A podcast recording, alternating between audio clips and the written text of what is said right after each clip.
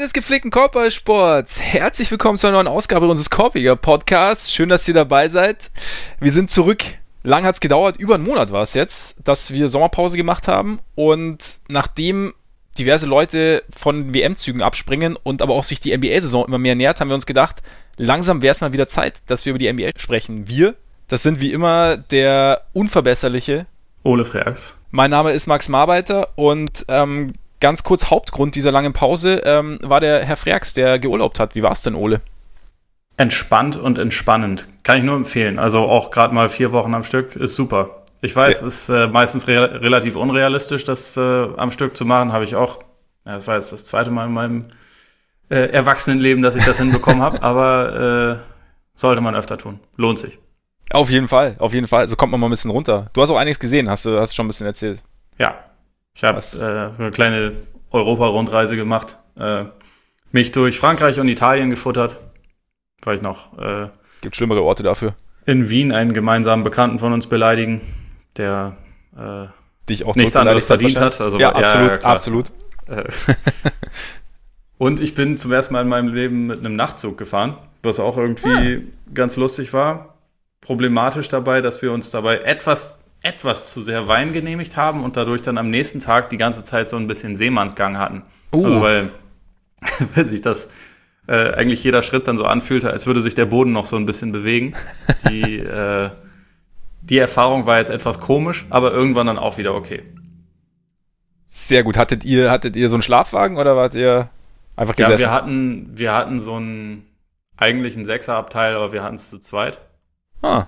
Was ganz Herrschaften. gut war. Allerdings ist das schon auch so eng gewesen, dass ich jetzt da zu sechst ungern drin gepennt hätte. Okay. Also, also es war schon, war schon ganz gut, dass wir den Platz hatten. Aber so umlegbar oder was? Also die, du konntest ja quasi so ein Bett, Bett basteln. Oder so eine Liege zumindest.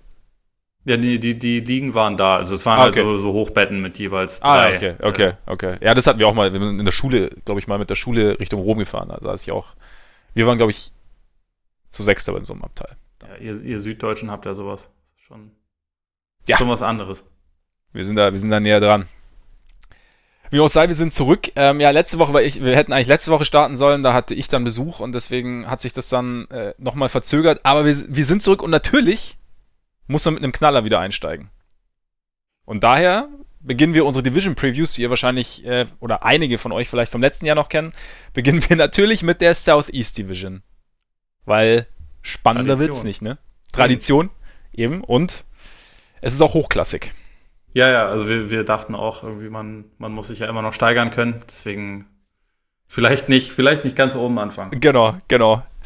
Und ja, also wie ich habe gerade schon gesagt, ein paar werden schon kennen. Wir wollen da wieder ähnlich vorgehen wie letztes Jahr. Wir haben uns da so ein paar Kategorien gemacht und ähm, haben uns da immer so ein bisschen, ein bisschen entlang gehangelt und den ganzen damit ein bisschen eine Struktur gegeben und leicht angepasst haben wir es. Und äh, damit ihr genau wisst, womit ihr jetzt rechnen könnt in den nächsten ein bis acht Stunden, gehe ich das mal ganz kurz Hallo. durch. Beruhig dich. Und vielleicht sind es auch nur sieben, wer weiß. Nein, auf jeden Fall werden wir am Anf Anfang werden wir immer mit einem Renaming der Division. Also wir haben das letztes Jahr schon gemacht. Da gibt es quasi, da überlegen Ole und ich uns ein Motto, unter das wir die Division stellen. Also es kann alles möglich sein. Es kann ein Filmtitel sein, es kann ein Charakter sein, es kann eine Mahlzeit sein, es kann ein anderes Sportteam sein, was auch immer. Also wir nehmen quasi die Southeast Division wird dann, keine Ahnung, die FC Bayern München Division oder so. Natürlich nicht, aber so nach dem Motto und danach. Wenn du wüsstest, wen wir schon alles haben. So, so sieht es nämlich aus. So sieht nämlich aus. Ja, im Basketball auf jeden Fall. Aber das ist ein anderes Thema. danach weil ein bisschen der Competition-Aspekt sollte ja auch hier in diesem kleinen Podcast nicht zu kurz kommen, werden wir euch das via Twitter zur Wahl stellen. Da könnt ihr dann abstimmen, welcher Titel euch besser gefallen hat und dann werden wir Ende der Saison einen, was heißt Ende der Saison, Ende der Previews vor der Saison werden wir dann einen sicherlich verdienten Sieger küren. Letztes Jahr hat Ole gewonnen, glaube ich, ne? 4-2. Mit Sicherheit habe ich gewonnen. Mit Sicherheit, genau. Da seht ihr ja doch auch die Arroganz äh, des Siegers ähm, hat, er, hat er verinnerlicht. Genau, danach kommen wir zum, nach dem Renaming kommen wir zum interessantesten Thema der Division, beziehungsweise der, oder was war der wichtigste Move. Da wollen wir einfach schauen, was, also es muss jetzt kein Team zwingend sein, sondern einfach nur einen oder den für uns interessantesten Aspekt für die Division uns raussuchen.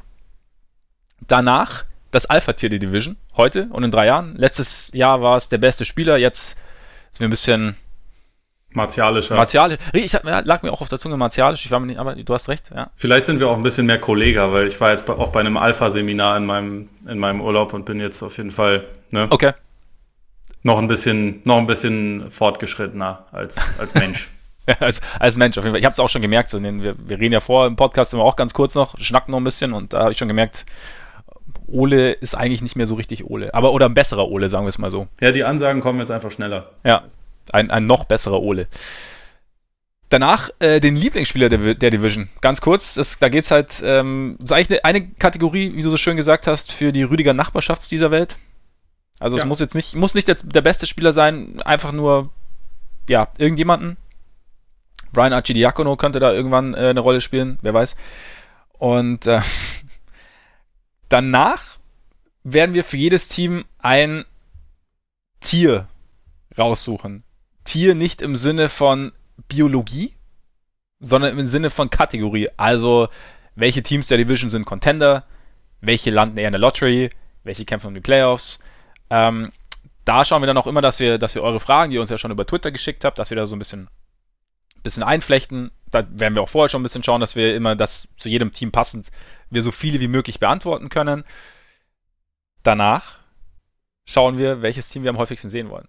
Einfach nur unsere Präferenz, wen wir uns am meisten anschauen wollen, wer am weitesten kommt danach.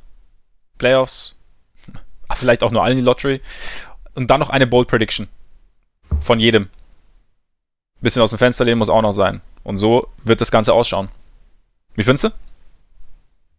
Läuft soweit, hätte ich gesagt. Ich Fehlt noch was Lustiges, ne? Aber Fehlt noch was ja. Lustiges, da habe ich ja versprochen, dass ich mir Gedanken mache. Habe ich auch, kam es jetzt nichts raus. Oft so, wenn ich mir um lustige Dinge Gedanken machen soll. Von daher. Aber weil wir haben ja noch ein bisschen Zeit. Also wir sind da ja, wir sind ja auch ein dynamischer Podcast, von daher vielleicht nächste Woche haben wir da auch schon eine neue Kategorie. Eine lustige. Du, auch in den nächsten ein bis acht Stunden kann ja viel passieren. Richtig, vielleicht kommen wir spontan auf irgendwas. Das wäre natürlich Dynamik pur dann. Das wäre fast schon zu dynamisch. Schon. Ne? Aber dann äh, wahrscheinlich versuchen wir es mal. Genau. Und damit wir jetzt keine Zeit mehr verlieren und nicht aus den acht auch noch neun Stunden werden, äh, starten wir jetzt mit dem Renaming. Und da ich letztes Jahr verloren habe, fängst du an. Was? Bist du nicht in der Bringschuld? Ja, was heißt in der Bringschuld? Wir spielen hier ähm, Make it, take it, wie es so schön heißt. Na gut, okay. Das ist, äh, damit kann ich was anfangen. Also, ich habe äh, etwas hin und her überlegt zwischen zwei Begriffen und bin gelandet bei Hausmannskost Division, mhm. weil äh, keins der Teams in dieser Division geht so richtig, richtig hoch hinaus. Mhm. Man ist eher, sagen wir mal, bodenständig bis bieder, bis äh, katastrophal. Grundsätzlich. Äh, und auch der beste Spieler der Division ist, äh, zumindest meiner Meinung nach, der beste Spieler der Division ist ein klassischer Malocha, kein klassischer Megastar und insofern so ein bisschen das Aushängeschild dieser Division. Also so bin ich bei Hausmannskost gelandet. Mhm. Ergibt Sinn. Ein bisschen. Bisschen zumindest. Also ist der beste Spieler der Division für dich Trey Young. Dion Waiters. Oder so. da ist, da, ist Hausmannskost passt eine ganz, ganz andere gut. Bedeutung. Okay, jetzt, jetzt finde ich es noch besser. Ja, war erst auf jeden nicht Fall. ganz überzeugt, aber jetzt. Jetzt habe ich dir quasi noch eine Essensanalogie den Sieg auf dem Silbertablett serviert. Ja. Stark. Ne, erzähl erstmal deinen. Äh, für mich ist die Steve Urkel Division. Okay. Und zwar, und zwar, ich weiß nicht, ob sich alle von euch an Steve Urkel erinnern. Steve Urkel war ein Charakter der unfassbar guten Sitcom Alle unter einem Dach oder auch Family Matters auf Englisch. Zwischen Ende der 90er, äh, Ende der 80er und Ende der 90er kam das. Und Steve Urkel war der ziemlich nerdige, ziemlich nervige Nachbarsjunge, der noch dazu ja, nicht ganz so gut aussah, Hochwasserhosen mit Hosenträgern getragen hat, äh, riesige Brillengläser hatte, ähm, eine sehr, sehr hohe Stimme, eine sehr, sehr ja, nervige Lache auch hatte und ähm, also sich bei allem ziemlich dämlich angestellt hat oder ziemlich tollpatschig angestellt hat. Er stand unfassbar auf die Nachbarstochter Laura. Ähm, manchmal hatte Steve Urkel aber seine lichten Momente. Ja, also manchmal äh, gab es da so, er war nämlich ziemlich, er war eigentlich auch relativ schlau, also er hatte da schon, er hatte da eine gewisse Expertise, die nur ganz selten durchgekommen ist, konnte sich zwischendrin sogar dann irgendwann in sein lässiges alter Ego Stefan Urkel verwandeln, das dann auch gute Dinge vollbracht hat und dem alle zu Füßen lagen natürlich, auch Laura. Aber Steve Oecker hat am Ende auch Laura abbekommen tatsächlich. Also nicht Stefan, sondern Steve. Und diese Division ist auf den ersten Blick, sorry, wenn ich zu sagen muss, aber echt hässlich. Und ja. sie, also es, es ist so die, also man möchte, man fragt sich so ein bisschen, ob man sich die jetzt anschauen will, so im Detail, außer auf den ersten Blick, oder ob man es lässt. Äh, viele Teams stellen sich auch etwas tollpatschig an oder haben sich die letzten Jahre etwas tollpatschig angestellt. Trotzdem gibt es lichte Momente. Also, oder auch die Stefan Urkels zum Beispiel, so jetzt die Hawks könnten sich eventuell dahin entwickeln, haben auch ihre Lichtmomente. Ähm, selbst die Wizards haben den Sommer nicht komplett in Sand gesetzt angesichts der Umstände. Dazu hast du die Heat und die Magic, die auch ihre lichten Momente haben und die auch hin und wieder interessant, sei, äh, interessant sind. Und deshalb ist es so ein bisschen auf den ersten Blick ganz mies, auf den zweiten Blick gibt es die Lichtmomente und vielleicht hinten raus wird es noch ganz gut dann mit den Hawks, die eventuell momentan dabei sind, ein richtig gutes Team zu basteln. Außerdem, nur so am Rande, die Familie in alle unter einem Dach, also nicht Steve Urkel, sondern die Familie hieß Winslow. Und dann haben wir ja noch Justice oh, Winslow. Ja. Und damit schließt sich der Kreis. Nicht schlecht, muss ich sagen.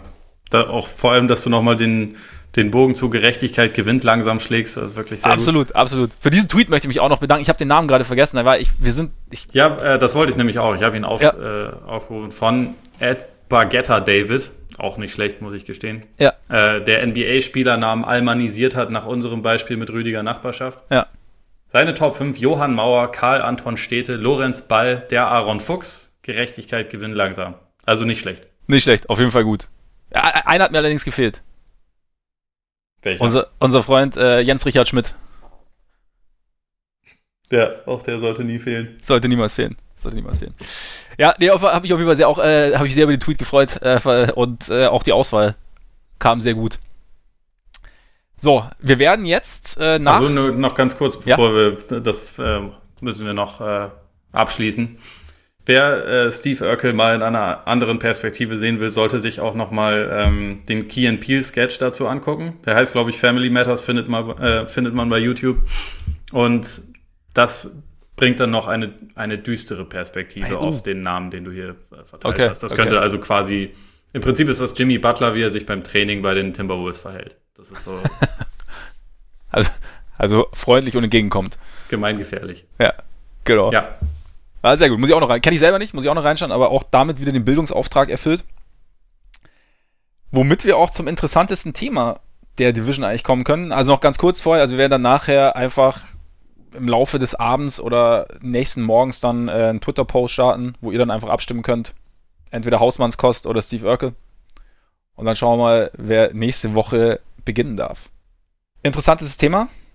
Für dich, für mich. Wer soll starten? Das darfst du auswählen. Doch einfach. Äh, Sehr gut. Bei mir ist es in dem Fall eine Frage und zwar, können die Hawks zur Destination werden? Weil ich glaube, die, äh, wie du schon erwähnt hast, sind dabei, sich was aufzubauen und irgendwie ein Team mit einem jungen Kern aufzubauen, der, der schon recht viel Potenzial zu haben scheint. Was auf jeden Fall noch äh, sehr fehlt, ist Defense, aber da, da können wir auch noch zu kommen. Aber grundsätzlich da entsteht ein bisschen was und sie haben jetzt dieses, sie haben diesen Sommer ja in erster Linie halt fette Verträge aufgenommen, wie den äh, von Turner, wobei das ja ein Straight-Up-Deal für Basemore war, aber sie mhm. haben Chandler Parsons, Alan Crabb, die halt natürlich hässliche Deals haben, die aber alle auslaufen und statt jetzt haben sie für nächsten Sommer nur äh, knapp 37 Millionen an äh, Gehältern in den Büchern stehen. Das heißt, sehr viel Platz. Also es kann sein, dass sie jetzt in diesem Sommer sich noch mit John Collins irgendwie vorzeitig einigen und dann, also das kann natürlich noch, auch noch ein bisschen steigen, diese Summe, aber relativ klar ist, dass sie halt Geld haben werden. Und ich glaube, dass die Hawks, wenn sie diese Saison richtig nutzen, ein recht interessanter Player werden könnten. Also jetzt mal ganz abgesehen davon, dass nächstes Jahr jetzt nicht unbedingt 100.000 geile Free Agents mhm. auf dem mhm. Markt sind, aber ein paar gibt's immer und äh, ich bin gespannt, ob die Hawks das schaffen können, sich da zu etablieren als ein Team, was äh, was wirklich reizvoll ist. Also es war in der Vergangenheit nicht unbedingt so, aber gleichzeitig weiß man irgendwie, die Stadt Atlanta ist eigentlich ziemlich beliebt. Da wohnen einige Spieler auch im Sommer und sie haben ja über die letzten Jahre auch in Sachen Front Office, Trainerstab und auch ähm, Besitzergruppe einiges geändert. Deswegen, hm. das ist irgendwie für mich so das interessanteste Thema. So ein bisschen im, im, im Netzstil, dann meinst du quasi? Ja, quasi. Also dass sie nicht einmal alle Assets verloren hatten und dann mit ja, ja, gut, klar, mussten, aber sondern also es, es, sind jetzt, also ich finde gerade Collins und Young, das ist für mich schon so eins der auf jeden Fall interessantesten jungen Duos der Liga. Mhm. Ja. Gerade von Collins halte ich schon echt extrem viel und Young ist halt, der wird, glaube ich, defensiv immer ein bisschen problematisch sein, aber dafür hat er irgendwie so eine Art von Playmaking, die ein Team einfach offensiv schon sehr profitieren lassen kann. Deswegen, das ist, finde ich, schon mal ein interessanter Kern. Und jetzt haben sie ja auch mit DeAndre Hunter und Cam Reddish nochmal neue Talente dazu bekommen. Ja.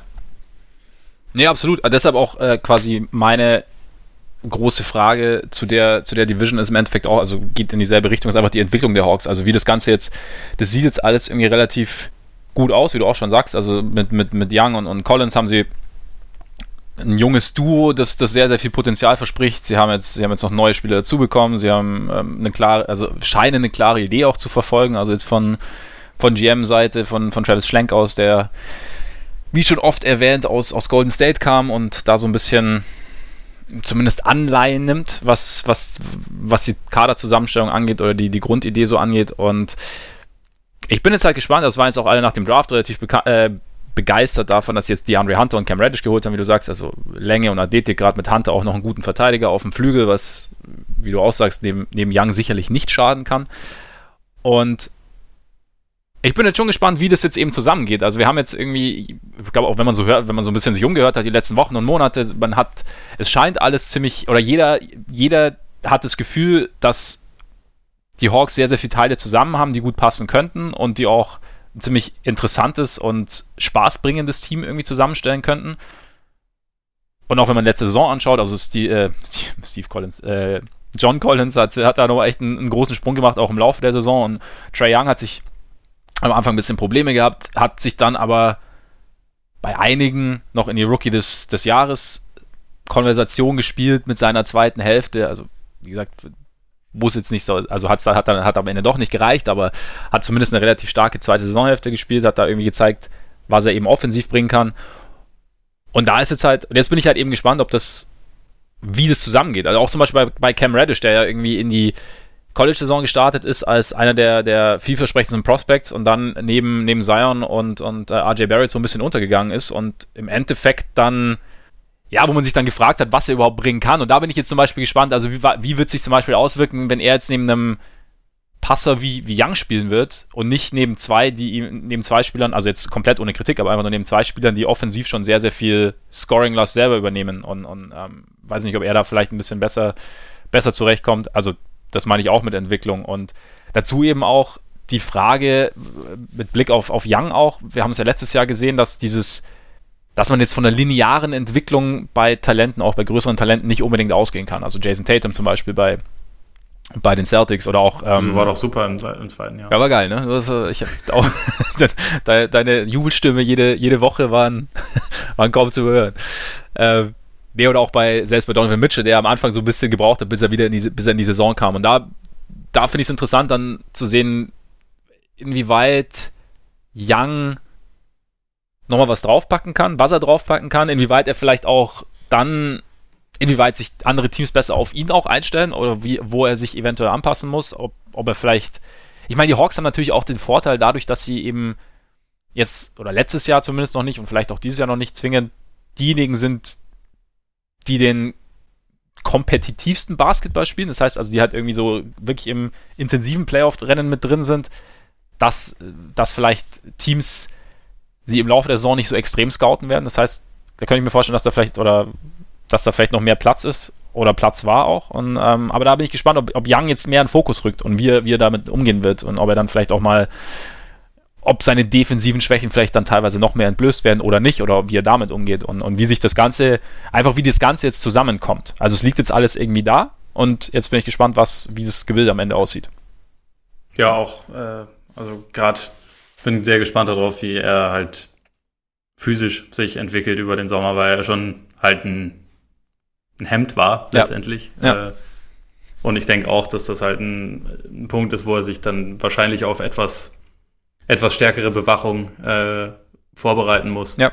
Aber also. Gab es denn schon Workout-Videos von ihm, wo er richtig Bestimmt. unfassbar pumpt? Bestimmt. Das ist aber auch eher das Wichtigste, Ja. äh, dass es die gibt. Also Ja, ich glaube, dieser. Mello ist auch wieder brandheiß. Unfassbar. der- Ohne Hoodie Die diesmal. Workout-Videos sind super. Ja, ja. Und, Ich habe auch von Markel Fultz wieder ein, äh, ein äh, Shooting-Video gesehen. Auf jeden Fall. Und er trifft. Sah smooth Er wirft und trifft. Also, ja. Ja. ja also, Auch Ben Simmons übrigens. echt? Ja. Ja. Hat einen Dreier getroffen. Also einen. Alles gefaked. Alles gefaked.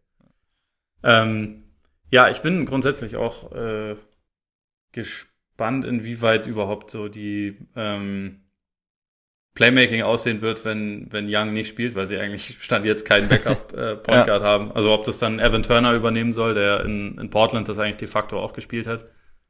Der jetzt eigentlich nicht unbedingt jemand ist, der in diese Schlenk-Spielphilosophie reinpasst, aber das ist, das ist, glaube ich, auch noch so ein offenes Fragezeichen. Aber wo du es schon angesprochen hast mit äh, Playoff-Rennen und so, kann ich mir ehrlich gesagt schon vorstellen, dass sie da zumindest lange mitspielen. Also ich meine, wir Mhm. Teilen die Teams ja gleich eh noch in Tiers auf, aber ähm, sie sind bei weitem nicht gut genug, um jetzt im, im Westen um Playoffs mitzuspielen, aber im Osten ist es halt doch alles eher ein bisschen dünner. Letzte Saison hätten halt so, ich glaube, zwölf Siege gefehlt und man Mhm. da hat halt Collins Teile vom Saisonstart verpasst. Dazu Young war zum Saisonstart nicht gut, sondern hat eine Weile gebraucht, um reinzufinden. Und ich kann mir eigentlich schon vorstellen, dass es so eine, so eine Steigerung dann schon geben könnte. Also vielleicht nicht, ich, ich glaube nicht, dass sie dieses Jahr schon die Playoffs erreichen, aber ich glaube, sie sind nicht weit davon entfernt. Und ich kann mir Mhm. schon vorstellen, dass sie diese, äh, die ge gesamte Saison über darum mitspielen werden. Das kann ich mir auf jeden Fall auch vorstellen. Also, ähm, ich hatte es gerade gar nicht so gemeint, dass sie, äh, dass sie keine Chance drauf haben, sondern es ging eher so darum, sie sind jetzt nicht in den Top 6, wo es halt darum geht, okay, wie, wie sieht das Seeding hinterher aus und wie, wie, bereiten wir uns dann auch schon mit Blick auf Playoffs auf die vor. Ähm, wo ich, was, ich meine, du hast auch schon angesprochen, Defense ist natürlich ein Riesenfragezeichen. Und ähm, da sind sie auch so ein bisschen am, am gucken, wer neben Collins irgendwie verteidigen könnte. Also Sie haben jetzt irgendwie mit ähm, Bruno Fernando den ersten Angolaner gedraftet, der äh, ein bisschen Athletik bringen soll anscheinend. Äh, normalerweise spielt der Alex Len auf der 5, der jetzt natürlich nicht der athletischste und mobilste Big Man der Liga ist. Dann haben sie Damian Jones haben sie jetzt noch geholt bei den Warriors, der ja oft da so ein bisschen den, den Rim Protector gegeben hat oder auch so eine mobile Version irgendwie von einem Big Man gegeben hat, der auch mal hin und wieder switchen sollte. Wie, wie siehst du so generell die defensive, das defensive Potenzial momentan? äh, nach wie vor sehr limitiert. Also jetzt abgesehen von, von Turner und angeblich Hunter, ich meine, das ist bei Rookies, glaube ich, immer schwer vorauszusetzen, dass Punkt, sie ja. sofort super Verteidiger sein werden, aber ich meine, da sind zumindest die Anlagen da.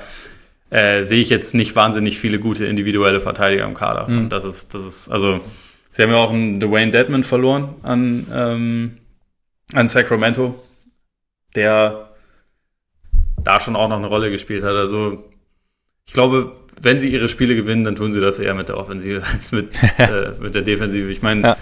Ich weiß nicht, ob du den Podcast von John Collins mit Zach Lowe gehört hast über den Sommer. Da hat er ja schon auch darüber gesprochen, dass das halt äh, für ihn irgendwie ein Bereich ist, an dem er sehr viel arbeiten will und Mhm. wo er halt das fand ich ganz angenehm selbst reflektiert, dass er halt gesagt hat, es geht eigentlich nicht unbedingt um das Eins gegen Eins, sondern eher, dass er halt Konzentrationslücken hat. So und so Mhm. als, als Helfverteidiger zum Beispiel eher mal was verschläft und so. Und er hat ja schon die Anlagen, um auch ein ordentlicher Rim Protector zu werden, aber Ja. ich denke, das wird jetzt nicht von, von hier auf gleich gehen, weil er da schon halt relativ große Defizite hatte. Und dann haben wir noch gar nicht angesprochen. Jabari Parker haben sie ja auch geholt. Ah, Ähm, richtig, stimmt. Stimmt. Jemand, der für Defense geholt wurde, explizit. Absolut, absolut. Rim Protection und auch äh, switchable und Und manchmal fällt der Controller aus und der bleibt einfach in der Quiver-Position in der Zone. ja, ja. Aber auch nur, weil, weil, sonst, weil es sonst so intensiv ist. Also von der 1 bis 5 kann er auf jeden Fall alles verteidigen. ja. Nee, also Gle- das, Gleich ist schon, gut zumindest. das ist schon nach wie vor auf jeden Fall eine absolute Problemzone. Also ich bin da sehr auf Hunter gespannt und wie gesagt auf die Entwicklung von Collins, aber das ist schon ich denke, da wird auch personell noch was passieren müssen, weil ich jetzt auch nicht dran glaube, dass Alex Len der große Zonenanker eines Tages ja. sein wird. Ja, ja, da fehlt es einfach ein bisschen an Mobilität, oder? Ja. Ja. Ich meine, Parker, ich meine, macht es immer so ein bisschen lustig über, über seine Defense und äh, mitunter auch äh, zu Recht, gerade nach seiner, seiner Aussage, er würde nicht für Defense bezahlt, aber ich glaube, offensiv könnte da sogar halbwegs reinpassen. Also, wenn die Hawks schneller spielen und äh, er ein bisschen mehr Platz hat, also bei den Bulls letztes Jahr hat es natürlich gar nicht funktioniert, aber ich meine, scoren kann er weiterhin und ist natürlich die Frage, wie er sich dann in dieses System einfügt, aber schnelles Spiel könnte ihm halbwegs entgegenkommen. Ja, und vor allem auch ein echter Playmaker. Ne? Also das war ja, ja so das genau. Größte eigentlich, was gefehlt hat bei den Bulls. Ja. Und da ist schon Young jemand, von dem man da auf jeden Fall profitieren kann. Also ist ja bei, bei Reddish genauso. Die Hoffnung. Absolut. Jetzt können wir ganz kurz zur, zur zu einer Frage schon kommen. Ähm, Tom Schneider hat gefragt, wie viel besser die Hawks jetzt sind. Wie viel besser siehst du sie? Also einfach klassische Entwicklung, ein Jahr länger dabei, das und das dem eigenen Spiel noch hinzugefügt, äh, gewisse Situationen kennengelernt oder, oder siehst du auch noch einen, einen zusätzlichen Sprung?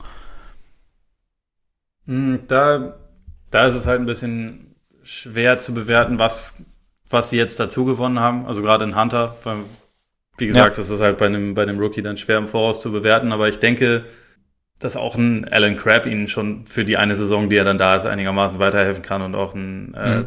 Turner. Von daher, ich habe es ja eben schon gesagt, so, ich glaube nicht, dass sie dieses Jahr schon in die Playoffs kommen, aber ich glaube, dass sie halt nah dran kommen werden. Mhm. Und äh, ich meine, in der zweiten Saisonhälfte waren sie eh, glaube ich, auch von der von der ähm, Win Percentage her auf einem Kurs, der sie über die gesamte Saison in die Richtung gebracht hätte, was natürlich dann auch damit zu tun hat, dass sie nicht getankt haben und viele andere Teams am Ende der Saison getankt haben und ja. man ein paar mehr Siege einfährt. Aber um es kurz zu machen, sie haben 29 Siege geholt. Ich denke, dass sie äh, sagen wir mal, acht bis zehn Siege mehr schon holen werden. Und dann, das kann im Osten für die Playoffs reichen, muss nicht. Äh, Tendenz Zumindest fürs nein. Rennen. Ja. Aber ich denke, sie machen halt schon einen, einen Schritt nach vorne. Ich hoffe es auf jeden Fall. Es ist halt, wie gesagt, ich habe es ja vorher schon gesagt, dass mit, mit, mit der Entwicklung bei jungen Spielern, dass man da nicht immer, immer vom nächsten Schritt ausgehen sollte, glaube ich. Aber deswegen tue ich mich schwer. Aber ja, ich glaube auch, dass sie sich leicht, leicht steigern werden. Einfach, ich glaube, man sollte jetzt, man geht da schnell dazu über, dann zu sagen, okay, boah, das sieht alles so wahnsinnig gut aus und, und in der Theorie muss es ja irgendwie passen und dann schubst man sie schon in eine Richtung, in, in die vielleicht noch ein bisschen, bisschen zu früh kommt, in Anführungszeichen, aber ich glaube auch, dass sie, wie du sagst, also das ist so, dass sie sich so ans Playoff-Rennen langsam herantasten, könnte ich mir schon auch vorstellen. Und Vielleicht dazu auch noch die nächste Frage von Tom Schneider, das war so ein, ein Blog, ähm, ob sie den Doncic-Trade gewonnen haben. Also. Nö. Ich, nee, aber. Also, nee, also ich finde, gerade bei dem Trade, also sie haben den Spieler bekommen, den sie, den sie wollten, finde ich. Und ähm, plus jetzt eben noch mit einem Spieler, der äh, da, jetzt, sie haben ja damals den Pick der Mavs noch dazu bekommen und damals jetzt, äh, damit jetzt Cam Reddish geholt. Jetzt noch ein Spieler, der, der auf dem Papier ganz gut ins Konzept passt. Und von daher ich habe es letztes Jahr im Prinzip schon gesagt, im Endeffekt lief das für beide Seiten jetzt, stand jetzt erstmal genauso, wie sie es gerne gehabt hätten. Beide haben äh, einen jungen, sehr, sehr talentierten Spieler bekommen, um den herum du eine Franchise aufbaust. Ich persönlich hätte jetzt lieber Luka Doncic. Aber, aber ich bin auch ein großer Luka Doncic-Freund und ich sehe auch. Ist auch Stand jetzt der bessere Spieler. Ist auch Stand, ist auch Stand jetzt der bessere Anlage für die Zukunft, auf ja, jeden Fall. Auf jeden Fall. Und ähm, vielleicht auch weniger weniger Fragezeichen dahinter. Ähm, aber am Ende könnte ich mir vorstellen, dass es bei dem Trade einfach keinen klaren Sieger gibt. Also, dass einfach sowohl die Hawks eine, eine sehr, sehr gute Entwicklung mit Trae Young nehmen werden und sich, ja, vielleicht auch, wie du sagst, so eine Destination entwickeln werden, da ein gutes junges Team hinstellen werden, dass das gemeinsam immer weiter wächst und die Mavs gleichzeitig mit Luka Doncic ihren zukünftigen Franchise-Player bekommen haben und dann am Ende, ja, hast du zwei Franchises, die unterschiedliche Wege gegangen sind, aber die trotzdem mit durch diese Wege das bekommen haben, was ihnen nachhaltig geholfen hat. So sehe ich es ein bisschen. Ja, ich, ich denke, so würde ich es auch sagen. Und ich, ich bin da schon eigentlich nach wie vor eher auf der Seite der Mavs, einfach weil ich Doncic für einen potenziellen MVP halte und so, so weit gehe ich bei Trey Young nicht. Mhm. Und äh, bei Cam Reddish müssen wir jetzt mal schauen. Ähm, es kann aber trotzdem, wie Klar. du gesagt hast, absolut sein, dass beide Teams absolut okay damit äh, rauskommen. Und ich, ich denke, als die Hawks den Trade gemacht haben, haben sie wahrscheinlich auch gehofft, dass das jetzt nicht der, der Nummer 10 Pick war, ist, ne? mit dem sie mhm. geholt haben. Ja. Dass der vielleicht ein bisschen höher wird, aber ist jetzt so gelaufen und vielleicht ist er ein Stil an der 10 und vielleicht hat man dann zwei gute Spieler, die vielleicht in der Summe nicht ganz so gut sind wie Doncic, vielleicht ja. auch sogar ein bisschen besser sind, aber das ist halt einfach, stand jetzt noch nicht final zu bewerten. Also mein aktueller Punkt wäre immer noch, ich hätte lieber Doncic, würde über den die Franchise aufbauen, aber ja. Young ist auch nicht die schlechteste Alternative und sie haben halt sich dazu noch ein Asset geholt. Deswegen, man kann irgendwie, man kann es schon verstehen, warum sie es gemacht haben. Mhm. Ich bin, wenn ich über den Draft so nachdenke, denke ich immer noch am ehesten, am ehesten würde ich die Suns an eins kritisieren, einfach weil ich von äh, weil ich denke, da war eigentlich die Situation ziemlich perfekt, um jemanden wie Doncic zu holen. Ich verstehe, warum sie Aiton geholt haben, halt einfach wegen der Arizona Connection und man dachte, ich, wir brauchen einen Big Man. Aber, und wir haben ja schon einen Ballhändler in Booker, aber ich glaube, der und Doncic hätten sich pervers gut ergänzen können. Mhm. Deswegen. Plus, mhm. sie hatten seinen Nationaltrainer ja, zu genau, dem Zeitpunkt ja. auch noch. äh, die kritisiere ich dafür am meisten. Selbst bei den Kings ähm, bin ich mit Bagley irgendwie schon fast eher einverstanden. Ja, auf jeden Fall. Aber ich meine, im Endeffekt, ja, es, es gibt nicht nur den einen Weg. Ich hätte auch am liebsten Doncic gehabt, aber ja, wenn die, wenn die Hawks am Ende ihren Franchise Point Guard haben, mit, mit Young, der sie die nächsten zehn Jahre irgendwie Richtung tiefen Playoff Run führt, auch nicht so übel. Also wer weiß, was Genau, was, also was beide, beide Teams haben irgendwie ihren Wunschspieler bekommen. Ja. Und jetzt lassen wir uns erstmal fünf bis zehn Jahre Zeit, um genau um glaub, zu sehen, wer wie weit kommt. Ich meine, wir wissen ja eh, in der heutigen NBA in drei Jahren spielen eh beide nicht mehr bei ihren jetzigen eben. Teams, sondern äh, irgendwo anders. Genau. Also von daher, eben von daher muss man, aber ich glaube, gerade bei dem Trade muss man, muss man, selbst wenn man das, diese, diese Entwicklung ausklammert, so ein bisschen, muss man da besonders lang abwarten, glaube ich, bei dem Trade. Einfach weil ja. beide Potenzial haben. Ähm, wo wir schon bei den Hawks sind, ja. vielleicht noch ganz kurz zum Abschluss. Äh, Shoutout an Vince Carter. Ja, absolut für Saison Nummer 45. Nein, Alter 45. Äh, NBA-Saison für ihn. Das ist schon viel. Er ist brutal. Das ist wirklich brutal. Er Und er kann, auch danken. Wahrscheinlich, also, ja, er kann vor allem auch immer noch, immer noch ziemlich Mit 42 übrigens. Also, es ist ja nicht nur einfach ja. nur, ich springe jetzt mal hoch und drücke den gerade so drüber, sondern er kann ja noch alles Mögliche dabei veranstalten. Nee, nee. ein All-Time-Freak körperlich. Aber auch finde ich Definitiv. relativ krass, wenn man so drüber nachdenkt, also, wie viele Stars es nicht schaffen, sich neu zu erfinden, wenn halt ihre Spielanteile mhm. schwinden. Da haben wir jetzt, wir haben jetzt natürlich das, das Mellow-Beispiel, aber vor ihm auch schon etliche andere. Allen Iverson war auch jemand, mhm. der das halt diese Umstellung einfach nie geschafft hat. Oh ja. Und immer ja. dachte, ich, ich spiele jetzt genauso weiter, wie als ich halt der Beste war. Und Carter hat sich halt echt krass ja. neu erfunden und das ja jetzt auch schon sieben, acht Jahre. Also seinen, mhm. der Rollenspielerteil seiner Karriere äh, ist angesichts von dem, was davor war, fast noch beeindruckender als das, was er so als Star gerissen hat, finde ich. Ja, aber es ist ja auch damals, es war ja auch nicht so absehbar, also dass er mal wirklich so die ja Rolle annehmen würde. als der Typ, der jetzt irgendwie Und? immer die allergeilste Einstellung mitgebracht hat und so. Ähm, ja. Ich meine, was er damals ja. in Toronto gemacht hat, war auch eine Frechheit, die das, äh, die ja. mittlerweile viele vergessen haben, aber die halt die halt schon war, aber er hat es halt irgendwie komplett gedreht. Also auch seine, seine äh, mhm. Karriere und auch die Wahrnehmung halt bei vielen Leuten, die ihn früher dann auch vollkommen zu Recht kritisiert haben.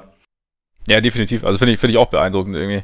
Und dann halt, wie gesagt, also mit 42 Jahren noch bei den ganzen Jungspunten rumrennen, also gerade auch in der heutigen Zeit, ist schon nicht so schlecht. Ein Alpha-Tier ist aber trotzdem nicht, oder? Nee. In dieser Division. In, in jeder anderen wäre er es. Hier ist es nicht.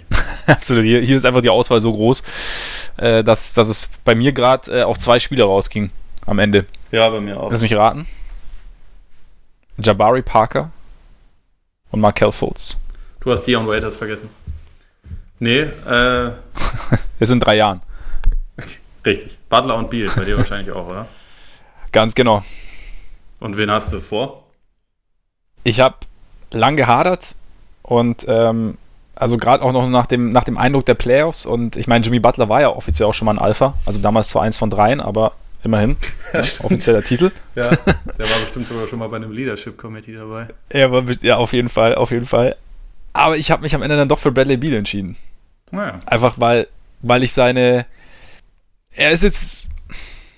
Er ist jetzt nicht so der, der, der Upfront-Leader, wie es jetzt, wie es Butler jetzt ist. Ist da auch ein bisschen, ist, kommt mir ein bisschen zurückhaltender vor, was das angeht. Aber ich fand halt seine Saison dann hinten raus schon ziemlich brutal. Also ja, da habe ich so, hatte ich so auch so den, den Eindruck, dass er dieses Potenzial, was man ihm ja schon seit Jahren irgendwie zu Recht nachsagt, dass er, dass er das jetzt mal so, so, so ein bisschen, bisschen rauslässt und diese, ja, offensiv einfach eine wahnsinnige Vielseitigkeit bringt und halt Spiele übernimmt und da jetzt irgendwie nach, nach Walls Verletzung ja für sich vielleicht auch nochmal eine neue Stufe irgendwie entdeckt hat.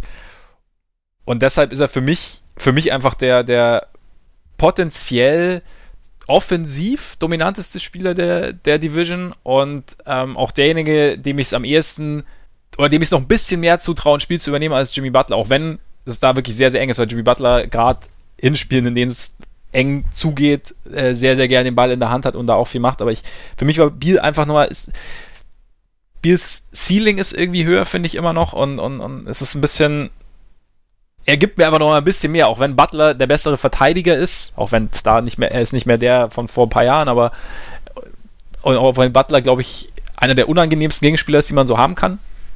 Aber ich finde, ich gehe trotzdem, ich gehe mit Biel, auch wenn es knapp war. Ja, ich finde bei ihm vor allem auch beeindruckt, wie er über die letzten drei Jahre diesen Stempel von wegen dauernd verletzt und Ermüdungsbrüche und so ähm, ja. abgelegt hat, weil das ja in seinen ersten vier Jahren in der NBA wirklich relativ häufig Thema war. Jetzt hat er nacheinander einmal 77 und zweimal alle 82 Spiele gemacht, was ich schon ganz schön beeindruckend mhm. finde, was letzte Saison ja. vielleicht auch einfach nicht hätte sein müssen, weil die Wizards halt einfach ein Trauerkloster und dergleichen waren. Aber was er ja. individuell abgebrannt hat, war schon wirklich absolut beeindruckend. Auch äh, finde ich, wie er sich gegeben hat, irgendwie immer recht positiv, selten oder nee, nie die äh, Franchise irgendwie angezählt, obwohl die Situation halt wirklich nicht unbedingt beneidenswert war. Ich habe mich dann trotzdem ganz knapp für Butler entschieden, einfach aus dem Grund, ich glaube, für ein Spiel oder eine Serie, wo es dra ganz drauf ankommt, ist Jimmy Butler vielleicht einfach noch ein kleines Stück weiter, weil er vielleicht auch auf sein Team so mit seiner Persönlichkeit, die nicht unbedingt einfach ist, aber die, glaube ich, in so, einem, in so einer Playoff-Situation halt schon sehr viel bringen kann. Ähm, ja, die Sixers, glaube ich, echt, also da hatte ich so den Eindruck, gut, es waren auch immer so ein bisschen dieses Mike, diese Mike-Geschichte, aber da hatte ich den Eindruck, dass er tatsächlich irgendwie einen positiven Einfluss hatte. Ja, hatte ich auch.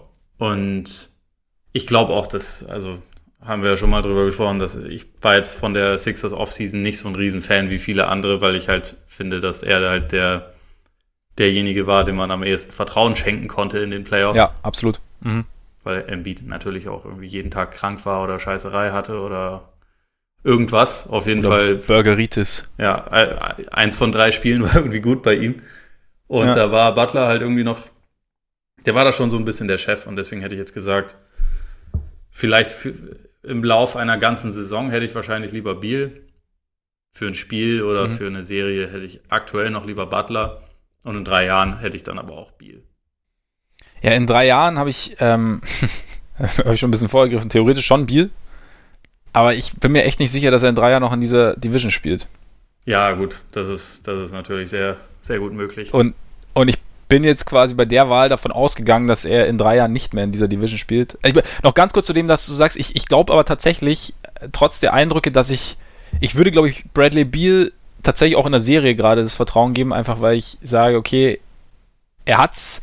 Ich kann mich noch, ich kann mich noch an, an eine Serie erinnern, das, das ist schon Jahre her, das war erste Runde, damals Wizards gegen Bulls und äh, die Bulls waren der, das besser gesetzte Team und selbst da war Biel schon, also es war natürlich, es war glaube ich seine ersten Playoffs und ähm, es war noch etwas wackeliger, aber selbst da da schon relativ viel gezeigt und die Wizards sind dann auch weitergekommen am Ende und ähm, ich glaube, äh, dass Biel einfach mittlerweile ein Spieler ist, dem du, dem du vertrauen kannst in so einer Serie. Aber es ist mein, also absolut mein, nur meine Meinung, Nö, mein Eindruck. Also sehe ich ganz genauso. Also der hat auch 2017 gegen die Celtics in, der, in dieser Sieben-Spiele-Serie, die ja echt ziemlich nice war, ja. hat er auch teilweise richtig krass abgeliefert. Also ich, in dem siebten Spiel hat er, glaube ich, da auch nochmal irgendwie 38 Punkte oder so gemacht.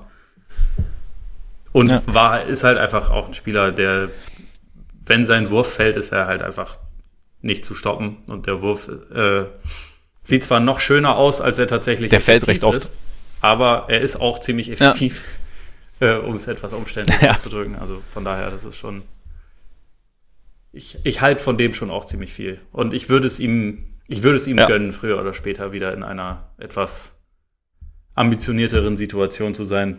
Ob es in Washington ist oder woanders. Mhm. Also ich meine, ich habe mir tatsächlich, als die mal gut waren, ihn und Wall auch zusammen sehr gerne angeschaut, aber man weiß halt einfach nicht, ob Wall da nochmal hinkommt, wo er da war. Ja, es ist, ich meine, äh, die, die ähm, Fragezeichen sind sehr groß nach diesen diversen Knieverletzungen, jetzt Achillessehnenriss. Da müssen wir mal, mehr müssen wir schauen, aber wer weiß. Ähm, du hast schon gesagt, also Biel in drei Jahren bei dir, Alpha Tier. Ich habe jetzt, wie gesagt, ich bin davon ausgegangen, dass er in drei Jahren nicht, nicht mehr da spielt, vielleicht auch ein bisschen voreilig, kann auch sein. Äh, ich habe Trae Young genommen tatsächlich, weil ich davon ausgehe, also was heißt, ich, oder ich bin davon ausgegangen, dass Jimmy Butler dann auch die Mitte 30 ansteuert. Das ist theoretisch Und, eine richtige Annahme, ja. Ja, ich, ich, da, da wollte ich mal auf Nummer sicher gehen. nee, aber dass er diese Mitte 30 ansteuert und äh, sich das dann auch irgendwann bemerkbar machen wird. Also ich meine, er hat äh, dann schon relativ viele Spiele gemacht, auch relativ viele Spiele ziemlich lang gemacht. Hat auch immer wieder kleinere Verletzungen, mal ein bisschen größere Verletzungen gehabt, auch wenn es in letzter Zeit äh, ein bisschen besser geworden ist. Aber dass da, dass da einfach so ein bisschen nachlässt und, und irgendwie, ja, vielleicht bin ich bei Young ein bisschen zu voreilig, aber das und ja, defensiv äh, bleiben die Fragezeichen, aber trotzdem könnte ich mir vorstellen, dass wenn er sich wirklich der Probleme, die ihm gestellt werden, richtig annimmt, sehe ich ihn vom Potenzial her schon als, als sehr, sehr guten ja, Leader von einem Team, das auch eine, eine, gewisse, eine gewisse Rolle spielen kann. Und ich glaube, dass da eines möglich ist. Und ich sehe momentan halt in dieser Division keinen Spieler, den ich in drei Jahren fix vor Young sehen würde. Wie gesagt, angesichts der Tatsache, dass ähm, Biel in meinen Augen da eventuell nicht mehr spielt.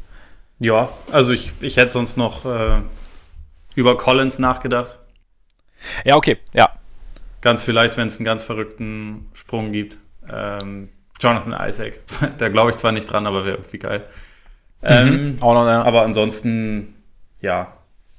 Ich meine, vielleicht wird es Vince Carter. wer, wer, weiß, wer weiß. Er, noch, noch mal eine neue Rolle, so aus seinen alten Tage. Karrierekapitel 11.000. Ja, genau. Jetzt, jetzt nochmal Alpha-Tier. Dann ist er wirklich 45. Dann ist er wirklich 45, stimmt. Er kann auch nochmal einen auf Alpha-Tier machen, auf jeden Fall. Wer ist dein Lieblingsspieler? Ja, schon Dion Waiters. Ich meine, ich, ich besitze Stimmt. ein paar Celtics-Sachen. Ich habe eine Bulls-Mütze hier rumliegen, die ich dir irgendwann, glaube ich, mal überreichen wollte. Ja, richtig, ähm, wolltest du. Ist aber schon lange irgend her. Ne? So eine, irgend so eine schäbige Nix-Trainingshose seit Jahrhunderten. Und ich habe mir selbst gekauft, darum erzähle ich hier diese, diese traurige Liste, einen Miami Vice-Style-T-Shirt mit Waiters hinten drauf, weil ich schon, das ist einer der, einer der sehr wenigen NBA-Spieler, die ich äh, persönlich absolut äh, verherrliche, sagen wir mal. ähm, war, es war für mich sehr hart, dass er letzte Saison kaum gespielt hat und als er dann zurückkam, doch eher wieder ein bisschen, bisschen übergewichtiger aussah. Nicht? Ja. Aber, wobei es, es waren am Ende dann sogar 44 Spiele, aber er, er hat halt lange gefehlt und er ja. hat dieses eigentlich eine richtig gute Jahr bei Miami, wirkt irgendwie schon wieder ziemlich lange her. Aber tatsächlich so, ich mag halt so Irrational Confidence Spieler. Mhm. Und das äh, verkörpert er schon. Auf jeden Fall. Also, und ist halt, ich meine, ist halt ein Charakter einfach. Ja. Kann, also bin ich bei dir, finde ich auch ziemlich gut. Meiner ist äh, tatsächlich Nicola Batum. Das ist dein Lieblingsspieler in der. Ja, und zwar aus, aus alter Verbundenheit, weil ich habe ähm, damals, als er noch bei den Blazers gespielt hat, habe ich ihm einfach, also er war jetzt, er hat nie das gehalten, was sein Potenzial versprochen hat. Oder selten, sagen wir es mal so. Und äh, ist auch mittlerweile seine Produktivität, also es ist jetzt gar, es ist nicht, nichts Rationales, aber ich habe ihm einfach immer wahnsinnig gern zugeschaut, weil er einfach so eine so geschmeidige Bewegungen auf dem Court hat und so eine so eine nicht arrogante Lässigkeit, finde ich jetzt. Also ist nur, nur mein persönlicher. Mhm. Und ich habe einmal habe ich ihn irgendwie gesehen, da hat, das war vor irgendeiner EM Vorbereitungsspiel Deutschland-Frankreich in Mannheim. meinen Bruder besucht und der wohnt äh, in der Nähe von Frankfurt und dann sind wir da hingefahren. Und da habe ich Baltuma live gesehen und irgendwie fand ich, also diesen, diesen Bewegungsablauf und die Art und Weise Basketball zu spielen, hat mir irgendwie gefallen. Und wenn ich einen Spieler mal mag, dann bleibe ich ihm halt auch irgendwie, dann mag ich ihn halt auch, wenn es dann ein bisschen weiter bergab geht oder wenn er dann nicht mehr ganz so, nicht mehr ganz so spielen kann. Deswegen irgendwie, irgendwie bin ich, ich habe bin echt, ich habe mich echt auch schwer getan, muss ich gestehen. Und ich bin dann aber echt irgendwie bei Batum hängen geblieben. Hast du dich vielleicht auch deswegen schwer getan, weil du vergessen hast, dass Isaiah Thomas auch in der Division ist? habe ich nicht vergessen. Das war mir nämlich tatsächlich ja, äh, kurzzeitig ja, entfallen, ja. bevor ich die, äh, die Er müsste aber eigentlich dein, dein Lieblingsspieler sein. Oder? Ja, äh, eigentlich gehört er da auch schon. Äh, nee, hast recht. Gehört er da schon ein. Ich, ich hoffe einfach nur sehr, dass, äh, genau wie bei Dion Waiters, dass wir von Isaiah Thomas diese Saison nochmal ein bisschen ein Revival sehen. Ja, also das würde mich auch, sehr, sehr freuen. Ja. Und äh, nur, nur zu Batum. Ich schaue dem tatsächlich auch ganz gerne zu. Äh, Gerade so zu Blazers Zeiten mochte ich den ganz gerne. Ja. Es ist halt bitter, weil er seitdem er er ist eigentlich ein sehr guter und intelligenter Rollenspieler und er hat halt in Charlotte diesen Maximalvertrag unterschrieben Ja. und das hängt einem dann halt irgendwann an und dann kann man auch nur enttäuschen, wenn man, also es ist halt nicht sein Naturell. Das ist ja ein bisschen wie wenn man, er ist ja, auch wenn er jetzt etwas austrainierter ist, spielerisch oder zumindest so von der, von wie er sich gibt auf dem Feld und wie er das Spiel versteht und denkt, so ein bisschen vergleichbar mit Boris Diaw früher. Mhm. Und der hatte auch seine Situationen, in die er einfach perfekt reingepasst hat als Ja. idealer Rollenspieler. Und ich finde, Batum hatte bei den Blazers, als die mal ihre, ihre Top-Starting Five noch hatten, bevor Wesley Matthews sich verletzt hat und dann äh, binnen kurzer Zeit einfach alle gegangen sind, äh, da passte er halt einfach wunderbar rein. Absolut. Mit Lillard, Matthews, Aldridge und Robin Lopez damals. Stimmt, Robin Lopez, ja. Ja, das, das war ein richtig gutes Team, genau. Und da, da, ja, da hat er mir natürlich extrem gut gefallen. Und ich würde ihn gerne auch nochmal in so einer Situation sehen. Also, es gab ja auch letztes Jahr, oder es gab ja auch, glaube ich, immer mal wieder. Ich habe immer wieder versucht, das anzuheizen, Ja. dass irgendwie irgendein Contender für ihn traden soll. Ja. Der ist halt total verschenkt und bei, ich meine, bei den Hornets ist eh jeder verschenkt, aber es ist halt, also dieser Vertrag macht es halt auch umso schwerer, ihn irgendwie dann abzugeben. ja, absolut. Also, Wobei es ja jetzt, glaube ich, dann auch, ist es ein auslaufender Vertrag oder? Nee, er hat noch, er hat noch das Jahr drauf als Spieleroption. Das Ah, heißt, okay. es wird auch jetzt schwer, ihn zu traden, ja, leider. nächstes Jahr dann. Und dann irgendwann lässt sein Wert auch nach, ne? Ja, also wird im Dezember noch 31, sehe ich gerade. Ja. Also, Ja, wer, Ah. wer weiß, was passiert. Also, ich würde ihn echt gerne nochmal irgendwo sehen, wo es, um was geht. Ich glaube, bei den Hornets kommen wir ja gleich noch drauf, wird es jetzt so schnell nicht passieren. Aber ja, schauen wir mal. Hast du auch einen Anti-Lieblingsspieler?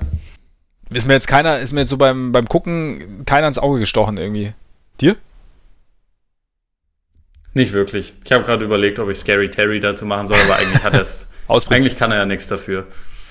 Ja gut, also er hätte jetzt die eine oder andere Aussage hätte jetzt nicht zwingend tätigen müssen, aber, Ja. aber, Eigentlich. ich aber er durfte sie auch tätigen, war jetzt ja nicht so schlimm. Eben. Nee, alles gut. Gut, dann kommen wir zu den Tiers. Nicht zu den Tieren, sondern zu den Tiers. Ähm, Weil wir das auch hätten machen können. Aber das wäre dann halt wieder so ein bisschen zu meta das, vielleicht. das, das stimmt, das stimmt. Vor allem, wenn gewisse Teams halt schon nach äh, Nach Tieren benannt Tieren sind. benannt sind. Dann hätten wir die Fangen wir Teams mit den Haken an. mit den, mit den Haken.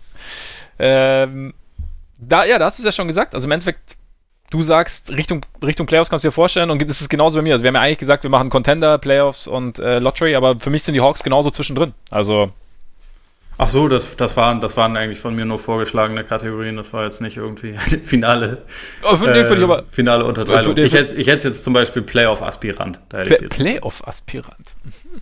Auch schön. Äh, ja, dann würde ich die Hawks als Borderline-Playoff-Aspiranten sehen. Also, ich weiß noch nicht genau, ob es wirklich, ob es schon reicht, aber ich kann es, ich würde nicht aus allen Wolken fallen, wenn es passiert. Das ist ja quasi die Definition eines Aspiranten.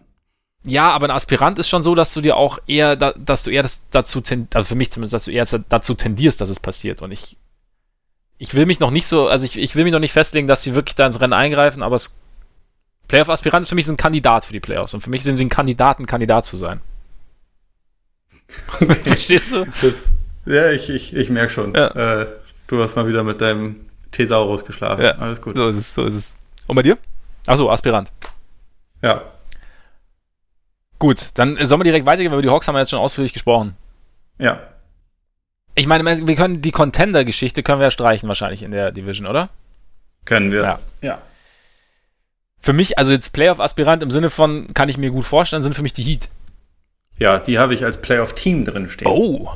Weil ich da relativ äh, einigermaßen sicher bin, dass, äh, dass sie tatsächlich in die Playoffs kommen. Meinst du, dass sie die Bulls hinter sich lassen? Ja, vielleicht gerade so.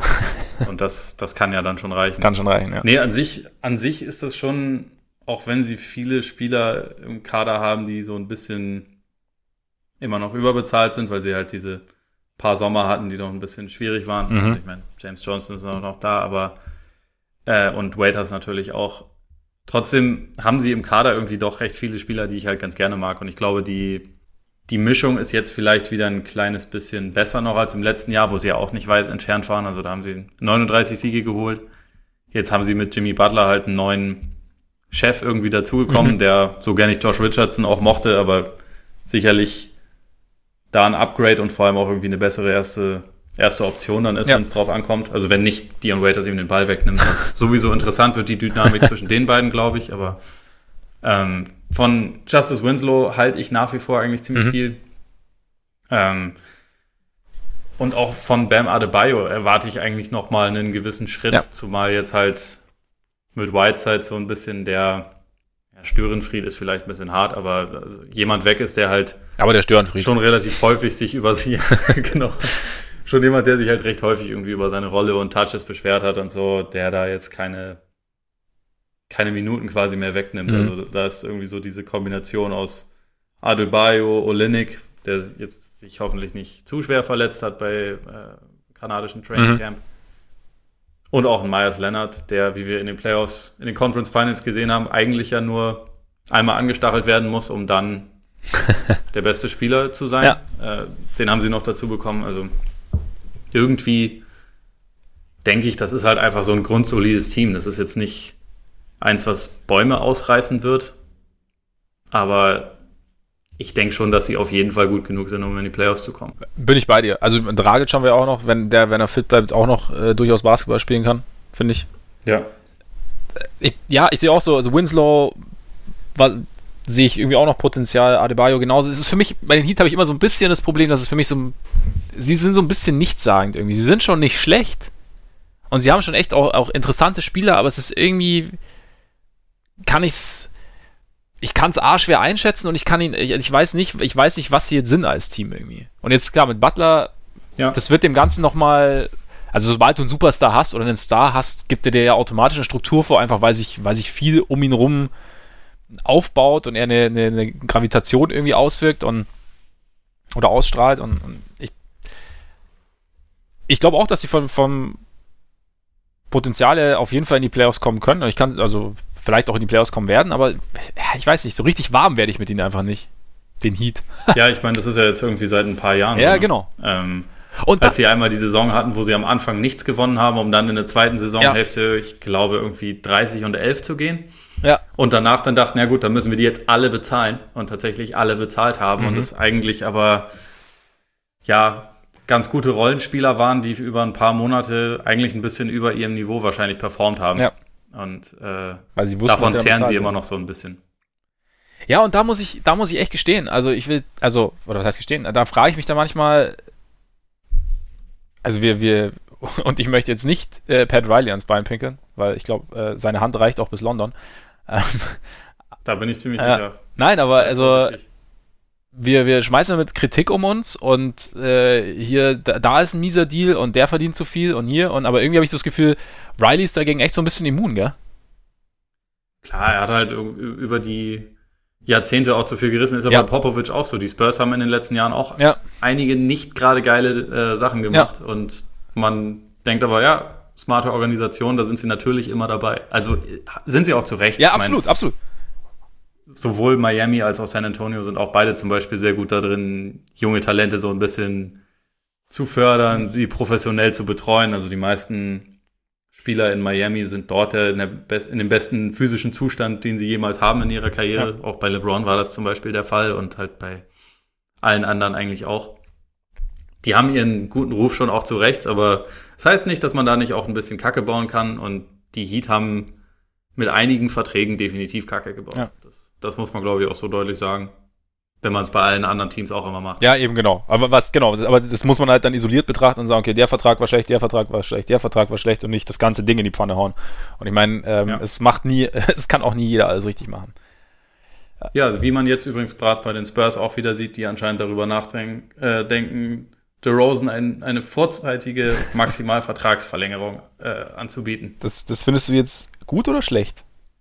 Das finde ich, rate mal eher nicht ganz so optimal. See. das finde ich ähnlich clever wie den ähm, 30 Millionen Vertrag, den sie Pau Gasol dann nochmal gegeben hatten. Stimmt. Den, ja, den haben sie relativ schnell bereut und dann auch ähm, sind sie losgeworden, mehr oder weniger. Stimmt.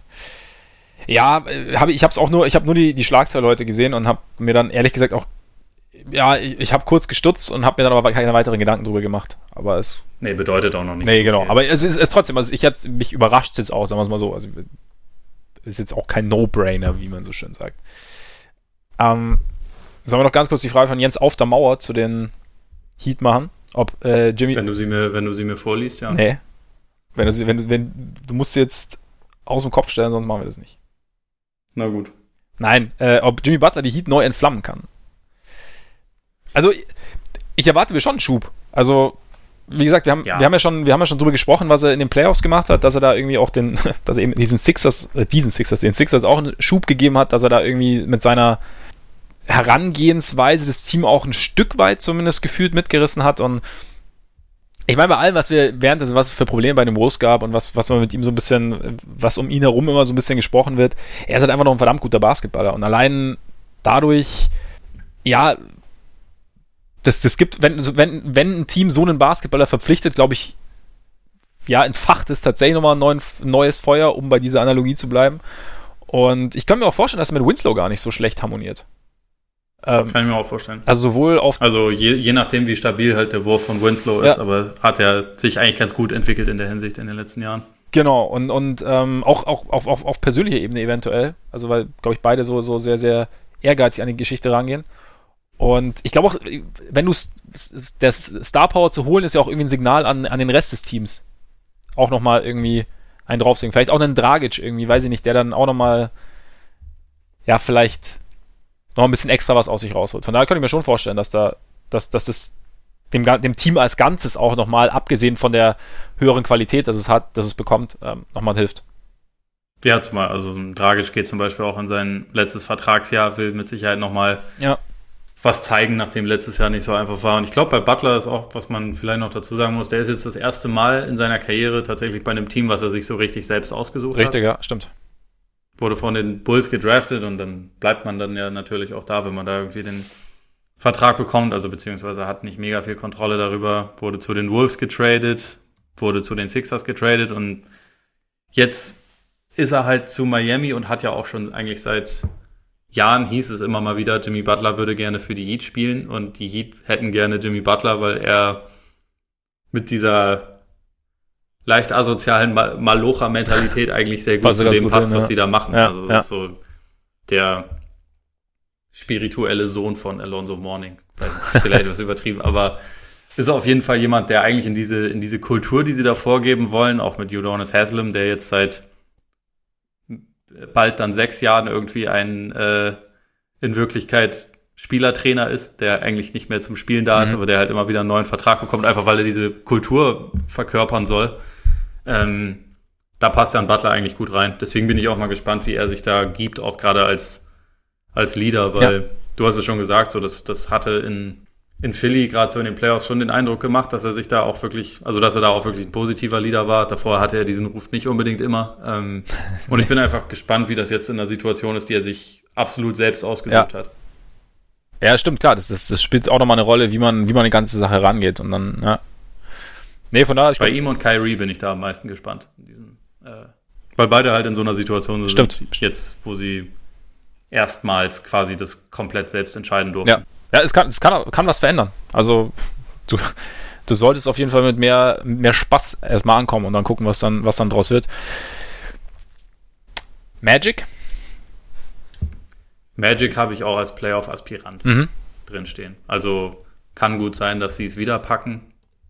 Kann gut sein, dass sie knapp dran scheitern. Also ja, das ist halt für mich ein eigentlich so die Definition von einem eher biederen durchschnittlichen Team, was jetzt auch dafür dann eigentlich nochmal entsprechend bezahlt hat, dass sie auch über die nächsten Jahre bieder und durchschnittlich bleiben. Aber also indem sie Vucevic haben sie 100 Millionen für vier Jahre, glaube ich, gegeben. Mhm. Terence Ross haben sie irgendwas mit 50 gegeben oder mit 48 oder sowas auch über vier Jahre. Also für diese eine recht erfolgreiche äh, Saison haben sie gleich relativ viel bezahlt. Ja. Oder bin ich jetzt mal gespannt? Also ich nehme an, dass es sich halt nicht großartig in eine oder die andere Richtung total verändert. Sie können schon intrinsisch noch ein kleines bisschen besser werden. Sie können auch ein kleines bisschen schlechter werden. Ich denke, sie pendeln sich halt da bei 40, bei, bei 35 bis 45 Siegen irgendwo in der Richtung ein. Mhm. Sind sie halt wieder ein Playoff-Aspirant. Oder wie siehst du das? Ja, sehe ich ähnlich. Also ich, ich, für mich sind sie wieder ein Team mit, also weiterhin ein Team, das ein gewisses Potenzial hat. Also Jonathan Isaac hast du ja auch schon mal angesprochen, kurz vorher, auch Aaron Gordon irgendwie noch, Mo Bamba muss man sehen, Markel Fultz weiß man ja auch immer noch nicht, mhm. was da passieren wird oder nicht. Also sehe ich jetzt noch nicht als denjenigen, der jetzt kommendes Jahr auf jeden Fall den Unterschied ausmachen wird oder kommendes Jahr den Unterschied ausmachen wird. Und ich finde auch, sie haben mit Steve Clifford einfach einen Coach, der den, den Floor von einem Team relativ gut anzuheben weiß. Also mhm. der einfach gut vermitteln kann, wie du einen soliden Basketball spielen kannst, der in gewissen Situationen einfach erfolgreich ist oder der auch gar nicht so einfach irgendwie ist, permanent äh, zu also gar nicht so permanent zu schlagen ist. Und ja, ich meine, es bleibt diese komische Situation mit den, mit den Bigs, die sie haben, also auch nach der Verlängerung von, von Vucevic jetzt. Das ist natürlich auch die Frage, letztes Jahr Contract hier, jetzt den dicken Vertrag unterschrieben, wobei ich ihn jetzt ehrlich gesagt nicht so einschätze, dass das jetzt den, den, den, den ganz, ganz großen Unterschied macht, was jetzt seine Herangehensweise angeht, also oder sein, sein Einsatz angeht. Aber was ich halt komisch finde, so ein bisschen die Signings. Also wir haben ja letztes Jahr schon, war ja immer das Thema, okay, in Field Shooting. Und wen holen sie? Michael Carter Williams und Alfaro Gamino. Selbstverständlich. Also. Was, was erschließt sich dir daran nicht? Sie haben ja offensichtlich eine, eine Philosophie. Sie haben, ja, stimmt. Vielleicht. Sie treu bleiben wollen. Ja, Shooting ist nicht so geil. Ja, Länge genau. dafür schon. Ja. Michael Carter Williams ist groß. Ist groß. Haben, man kann viel über ihn sagen, aber nicht, dass er klein ist. Ja, ist korrekt, das ist korrekt. Das haben die Rockets auch gedacht letztes Jahr, glaube ich. ja, vollkommen richtig. Nee, aber also irgendwie das, ja, habe ich jetzt nicht ganz verstanden. Und da sehe ich halt jetzt auch nicht so die, die, die große, das große Entwicklungspotenzial irgendwie. Also, ja, ich glaube, es, es bleibt einfach, es könnte bei dem bleiben, was es letztes Jahr war. Vielleicht, ähm, gut, die, die gern genommene Entwicklung aus dem, aus sich heraus, die intrinsische Entwicklung vielleicht, also dass, dass Isaac nochmal einen Sprung macht, was ich mir gut vorstellen kann. Vielleicht auch, dass Bamba irgendwie in der NBA ankommt und äh, doch noch so ein bisschen das geben kann, was man sich von ihm versprochen hat. Was ich ganz interessant war, wenn du bei, im ESPN Depth Chart äh, ist Jonathan Isaac als potenzieller oder als Small Forward gelistet. Siehst du da Möglichkeiten? Ja, ich meine, er hat es ja immer mal wieder gespielt. Ich, ich glaube nicht, dass es. Auf Dauer jetzt so, ja? Ich glaube nicht, dass es ideal ist. Da haben sie halt das, das äh, Problem, was sie vorher auch schon hatten. Also, das Gordon eigentlich finde ich auf der 4 am besten, aber der taugt vielleicht noch am ehesten als Small Forward. Also ja. mehr als, mehr als Isaac, glaube ich. Ja, mit Amino noch einen rein. Vucevic ist natürlich gesetzt auf Center. Ich meine, Isaac hätte ich jetzt eher gedacht, wenn er ein bisschen physisch zulegt, dass er in ein, zwei Jahren halt auch eher entwickelt er sich nach oben, also Richtung mhm. 5 und nicht Richtung 3. Aber ich meine, in der Zusammensetzung, die sie da haben, da wird das halt gezwungenermaßen weiterhin so laufen, dass sowohl er als auch Gordon immer mal wieder auf der 3 spielen, glaube ich. Ideal ist es nicht, glaube ich, aber gut, da sie sowieso auf keiner Position Shooting haben, ist ja dann wahrscheinlich auch egal, ne? Hauptsache man ist groß. Philosophie. Der arme DJ Augustin. ist der einzige kleine Mensch in diesem Team. ja, ist schon einer unter vielen. Ganz kurz dann noch zur Frage von Christian Orban und auch, also beziehungsweise Jens auf der Mauer auch. Eine war Heat oder Magic, wer gewinnt Florida oder gewinnen die Magic die Division erneut? Was sagst du? Ja, ich bin eher bei Miami. Ich auch. Also, wir haben es ja gerade schon ein bisschen dargelegt. Also, ich finde auch Miami hat einfach den besten Spieler und ich finde, das macht dann schon einen großen Unterschied. Und ich sehe die Heat auch als Team irgendwie so ein bisschen bisschen stärker gerade. Ja, ich denke, also die, die Magic werden halt, glaube ich, wieder eine ziemlich, ziemlich brutale Defense spielen können. Mhm. Das war auch letzte Saison ihre klare Stärke und da hilft ein Amino, glaube ich, schon auch weiter. absolut, ja, das stimmt. Da Darf man auch nicht nur negativ sehen, also ich habe das gerade sehr negativ formuliert, aber. Ja, nee, also es ist, glaube ich, schon ähm, verständlich. Also da haben sie halt nach wie vor gutes, gutes Personal mhm. und werden da, glaube ich, auch wieder stark sein. Es, es fehlt halt so an offensiver Upside, äh, Upside und die ist, glaube ich, nicht unbedingt höher geworden über den Sommer. Und ich glaube, die Heat können halt eher einen, einen, etwas größeren Schritt nach vorne machen und sie waren halt ja. jetzt auch nicht weit weg. Also ich genau. glaube, es waren es drei Siege, die die beiden Teams getrennt haben. Ich habe es gerade nicht mehr im Kopf, aber es war nicht viel auf jeden dachte, Fall. Ich dachte, du lernst sowas auswendig. Aber ja, es waren drei Siege. ich, hab's, ich hatte ich auswendig gelernt, aber dann wieder gelöscht über den Sommer. Neue Saison steht an, weißt du. Natürlich. ja, nee, sehe seh ich ähnlich. Kommen wir jetzt zu den Teams, die höchstwahrscheinlich mit dem Playoff-Rennen nichts zu tun haben werden. Und ich glaube, bei den Hornets können wir es relativ kurz machen, oder? Sie sind in einer eigenen, sehr traurigen Kategorie. So habe ich es bei mir aufgeschrieben. ja, und die wäre. Also hast die Hornets deprimieren, sich, äh, deprimieren mich mehr als eigentlich alle anderen NBA-Teams. Ja, der Sommer war schon nochmal ziemlich verheerend. Also, es war schon, die letzten Jahre war es schon einfach irgendwie so ein bisschen, bisschen nichtssagend, aber jetzt irgendwie, unser Freund Kebab ist weg. Zu deiner Freude natürlich, weil er jetzt in Boston ist. Aber sie haben ihm nicht das Maximalgehalt geboten. Sie wollten ihn irgendwie nicht richtig halten haben jetzt Terry Rozier geholt, bezahlen ihn auch noch ganz gut und ich habe die Woche oder nicht oder die Tage habe ich irgendwie eine Auflistung gesehen auf Twitter. Ich habe es dann leider nicht mehr gefunden in der Vorbereitung, wo so ein bisschen so also so Tiers für Spieler quasi hier Superstar, Star, guter Spieler, Rotationsspieler und, und die äh, bei bei den Hornets ging es relativ weit unten los. Also es ist einfach irgendwie ein Team, ja mit ein paar soliden NBA-Spielern und ein paar nicht ja. so soliden. Und das war es irgendwie, oder? Ja, also du kannst halt, oder das Einzige, woran man sich da irgendwie klammern kann, ist vielleicht, dass jetzt, wenn Malik Mock mehr den Ball bekommt, dass er jetzt, äh, dass sein Potenzial auf einmal durchkommt. Mhm. So, Miles Bridges war ganz ansehnlich als Rookie, aber das ist halt tatsächlich auch dann irgendwie schon fast alles an jungem Talent. Also ja. haben so einen PJ Washington mit reinbekommen. Aber ansonsten, das ist schon talentmäßig einfach arg dürr besetzt und wenn man dann bedenkt, dass das irgendwie auch immer noch eins der teureren NBA-Teams ist. Also das irgendwie, ich glaube, 127 Millionen an Gehältern schluckt dieses Jahr. Das ist schon, ist schon relativ krass. Mhm. Nee, absolut. Also irgendwie, das ist komplett in die falsche Richtung gelaufen. Und ja, also ich meine, alles andere als Lottery würde mich schon, würde mich schon extrem überraschen. Aber es ist halt auch so, es, es wirkt halt wahnsinnig planlos. Also so ein bisschen der Zug nach nirgendwo irgendwie. Ja, vor allem so wie das jetzt mit äh, Walker gelaufen ist, wo sie ihm dann letztendlich über 60 Millionen weniger geboten haben, als maximal möglich gewesen ja. wäre, wenn man offensichtlich nicht so überzeugt ist, nachdem er gerade seine mit Abstand beste Saison gespielt hat. Warum tradet man die? Ja, ja. Also so, sowas ist halt eigentlich einfach Malpractice. Das ist einfach schlecht und so wird man, also wenn man seine Entscheidung so trifft, dann wird man auch aus diesem Sumpf nie rauskommen.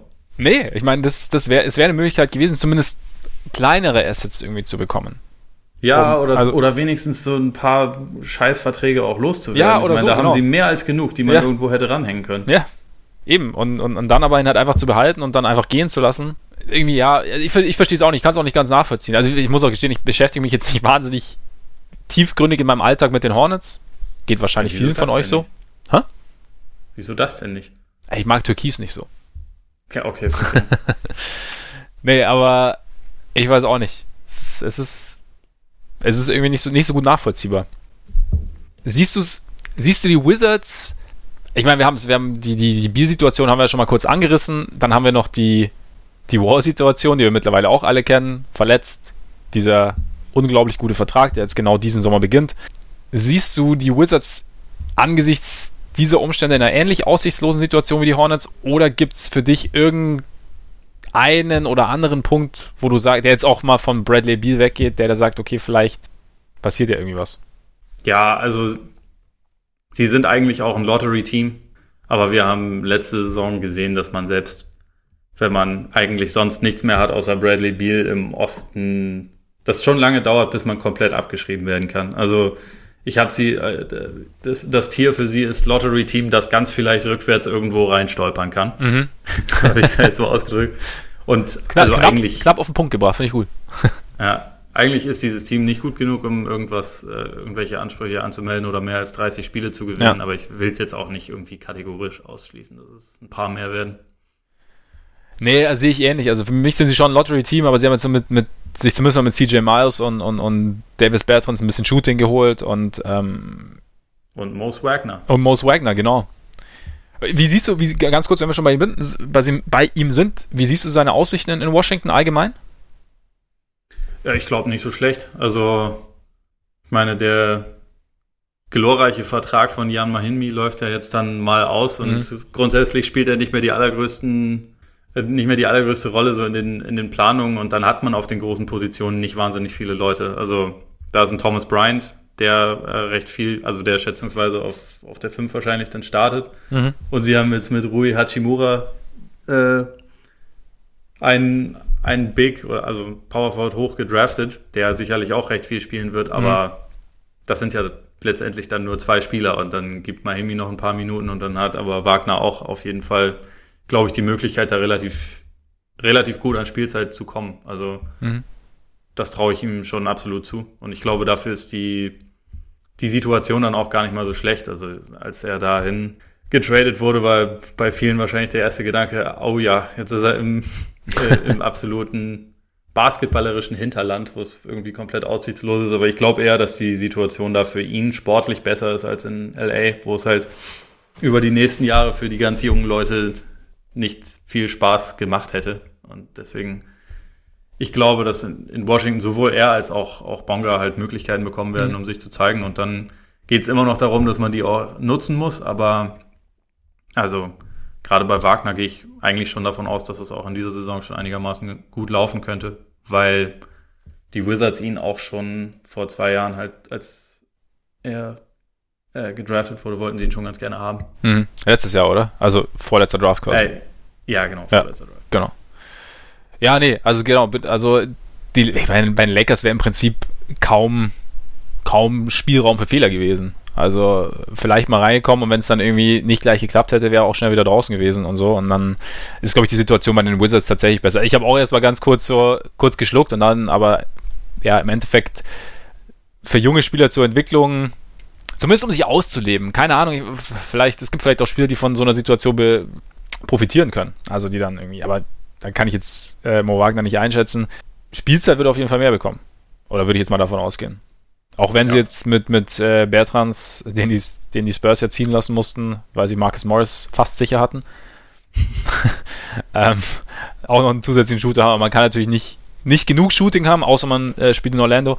Aber ich glaube, ein Punkt auch, also ganz kurz noch äh, die Frage übrigens zu Mo äh, Wagner hatte ähm, Weizen gestellt. Da sind wir natürlich, da wollen wir korrekt bleiben und vollständig. Ich glaube, ein entscheidender Faktor bei den Wizards ist dazu aber auch noch äh, ein Abgang. Also, dass äh, Ernie Grunfeld, äh, seines Zeichens Mastermind hinter Top-Verträgen wie Jan Mahimi ähm, oder dem Nummer 6 Pick von Jan Wesley statt Clay Thompson oder Kawhi Leonard oder dem Trade des Nummer 5 Picks gegen Randy Foy und Mike Miller, dass der nicht mehr da ist, könnte natürlich zumindest in Zukunft durchaus äh, was bringen für die Franchise. Also jetzt, ähm, ja, bin ich gespannt, ob da, also wie, wie sich da. Ich fand, der Sommer war relativ ruhig, also aber trotzdem irgendwie solide. Also es ist ja jetzt nicht viel passiert. Sie haben die, diese, sie haben Miles und, und Bertrands gesigned, sie haben ähm, Hachimura gedraftet, Isaiah Thomas geholt. Jetzt ist halt die erste große Frage im Endeffekt für den neuen GM Tommy Shepard. Also der hat schon unter Ernie Grunfeld gearbeitet, weil er ist Interim GM und jetzt ähm, wurde jetzt befördert was er mit Bradley Beal macht. Was äh, Vincent Frederick hat auch gefragt, äh, traden oder verlängern, was willst du machen? Also äh, verlängern muss er. Gerade würde ich noch gar nichts mit ihm machen. Du würdest abwarten? Ja, jetzt gerade muss man ihn auch noch nicht verlängern. Also, äh, Aber das haben sie ja versucht. Das hätte jetzt Sinn gemacht, wenn er in einem All-NBA-Team gelandet wäre und man ihm dann irgendwie den Supermax hätte anbieten können, was wahrscheinlich die Hornets aber vorerst, ich meine, die Wizards aber vorerst nicht mehr tun sollten. Also beste Erfahrung damit gemacht. Ja, aber man hat ihn dieses Jahr und das danach noch äh, fest unter Vertrag. Und ich, ich würde da jetzt aktuell, man kann natürlich schon mal Gespräche führen, aber ja. traden jetzt gerade nur, wenn da ein Mega-Angebot reinkommt. Also ich meine, das ist ja nicht unmöglich, aber ich würde jetzt an deren Stelle nicht unbedingt sagen, wir müssen jetzt hier irgendwie den Markt sondieren, weil da haben sie einfach keine Not. Ja. Also es ist zwar für, für Biel ist es nicht so geil wahrscheinlich, äh, weil es einfach jetzt gerade da sportlich nicht so wahnsinnig viel machbar ist, aber mhm. das ist in dem Fall ja nicht das Problem der Wizards. Und er ist auch nicht so alt. Im Gegenteil, ist glaube ja. ich erst 26. Ja. Dass man jetzt sagen muss, äh, den müssen wir jetzt morgen abstoßen, weil sonst, äh, sonst läuft es nicht mehr bei uns. Ja, ja ich glaube auch abwarten ist erstmal die gewinnbringendste Strategie. Einfach, ja, du, du, musst ja sehen, wie, wie entwickelt sich die Saison, wie entwickelt sich, also wie entwickelt sich Biel innerhalb der Mannschaft, was passiert dann Richtung Wall, gut, das wird man erst nächste, also übernächste Saison dann sehen. Und äh, welches Team ist dann irgendwann doch so verzweifelt, dass es ein, größeren, ein größeres Angebot abgeben will. Und dann ist natürlich, was ich mich halt frage, ob du, wenn du Biel tradest und ähm, ob du ihn dann hauptsächlich, ob du dann versuchst, Assets zu sammeln oder ob du irgendwie versuchst, äh, irgendwie nach einer Möglichkeit suchst, dann äh, den John Wall-Vertrag noch loszuwerden. Es klingt immer so, den John Wall-Vertrag loszuwerden. Ich meine, John Wall ist auch ein Mensch, ne? Aber ähm, weißt du, wie ich meine? Ja, ja ich, ich, ich verstehe, was du meinst. Also was dann, was dann da primäre Intention dahinter ist. Ich meine, klar, mit diesen, mit diesen ganzen Beträgen, also Bill plus Wall, da muss schon sehr, sehr viel Gehalt irgendwie dann auch bei Naja, da muss halt wer anders dann gleich ein ganzes Team traden. Ne? Ja, oder halt noch ein drittes Team irgendwie involvieren, aber da ist natürlich, es ist, ja gut, sobald das aber das aufnehmende Team nicht auch noch Biel dazu kriegt, ist es natürlich auch nicht, hat es vielleicht auch nicht zwingend Lust. Also ich bin gespannt. Die Situation. Auch bei Wall, glaube ich, das erstmal abwarten. Also aussitzen. Ja, absolut, ja. Ich meine, der Vertrag fängt gerade erst an und ja. ähm, Jetzt gerade ist es auf dem allerschlimmsten Wert, den er jemals haben wird. Ähm, und es kann sein, dass es nicht mehr viel besser wird, aber es kann auch sein, selbst wenn die Chance vielleicht aktuell nicht so groß aussieht, dass der dann für die nächste Saison zurückkehrt und wieder ganz gut ist. Also sicherlich ja, wird er nicht mehr der, also dieser Speedster und Mega-Athlet sein. Oder also kann man jedenfalls von ausgehen oder muss man von ausgehen. Ja.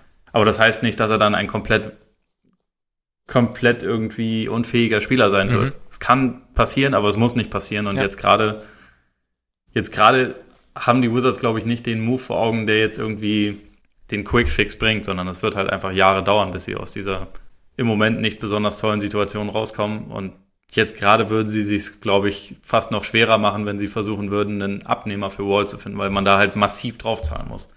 Und wenn man ja. jemanden wie Biel hat, den sollte man nicht zum Draufzahlen benutzen, Eben, weil ja. es halt ein sehr guter Spieler ist, der sogar noch ein bisschen besser werden kann und halt, wie gesagt, nicht alt ist. Und der komischerweise anscheinend ganz gerne in Washington spielt. Sollte man auch nicht vergessen.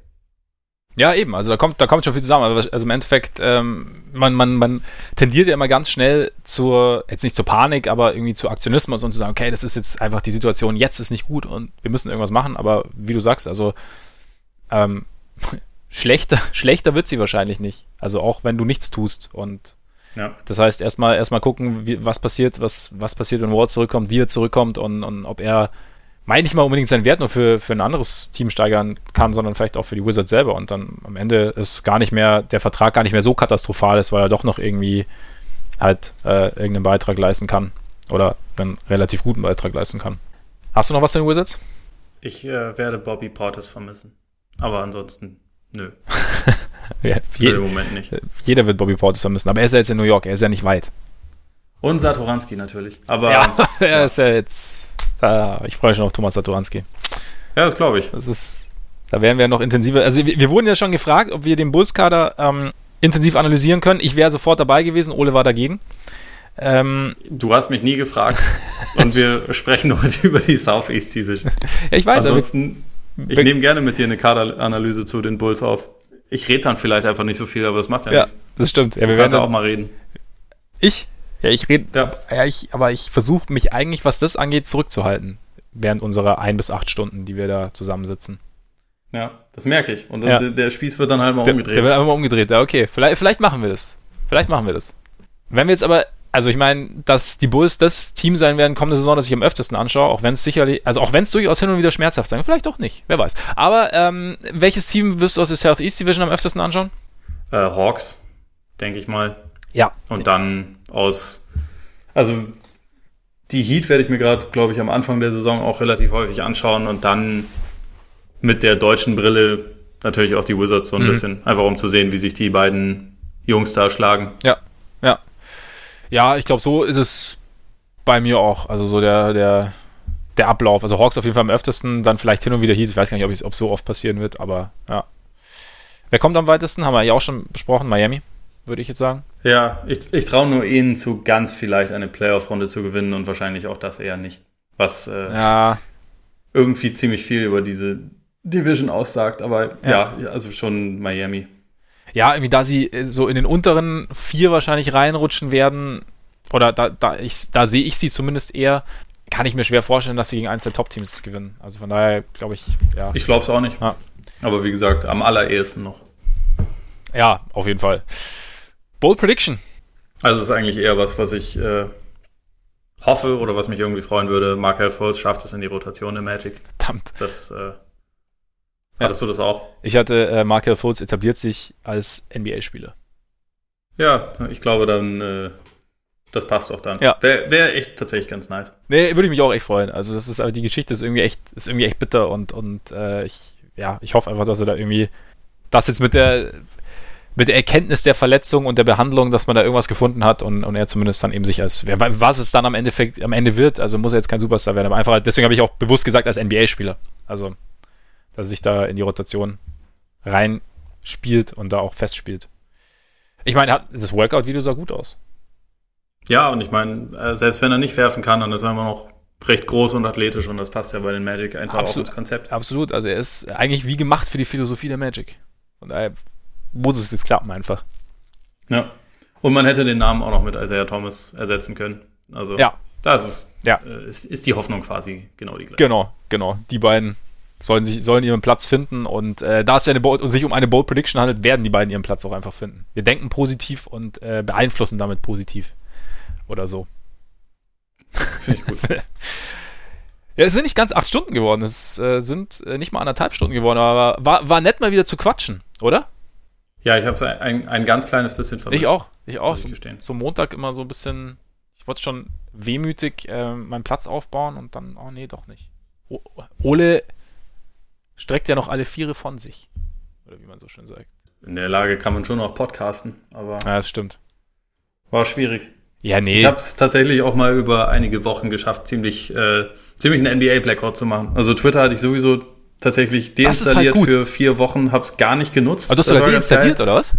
Ja, ja. Ah. Ja, wenn dann richtig. Smart Move. Ist auch, ist auch ein ganz, ganz witziger Selbstversuch, weil so die ersten paar Tage zuckt der Finger oder zuckt die Hand natürlich dann trotzdem immer wieder, weil man es halt so drin hat. Ja, das finde ich auch so krass, wie du teilweise wirklich so automatisch Richtung Handy greifst. Ne? Also ich habe zum Beispiel auch, wenn es einfach neben ja. liegt und dann manchmal ziehe ich ihn dann zurück und denke mir so, nee, jetzt nicht. Aber dieser, dieser Automatismus ist schon bitter. Da kommt die andere an und kloppt drauf. ja, genau. Nein. Dann, ja. Ich, ich lese dafür jetzt häufiger dann Zeit online auf dem Handy oder sowas. Ist, äh, aber naja, das, es kommt jetzt langsam auch schon wieder zurück. Also äh, wie gesagt, ich habe es ja dann auch vermisst und jetzt äh, tauche ich dann auch wieder ein in den NBA-Kram. Aber es war für ein paar Wochen mal ganz nett, einfach mal richtig äh, raus zu sein. Das glaube ich. Das tut auf jeden Fall gut.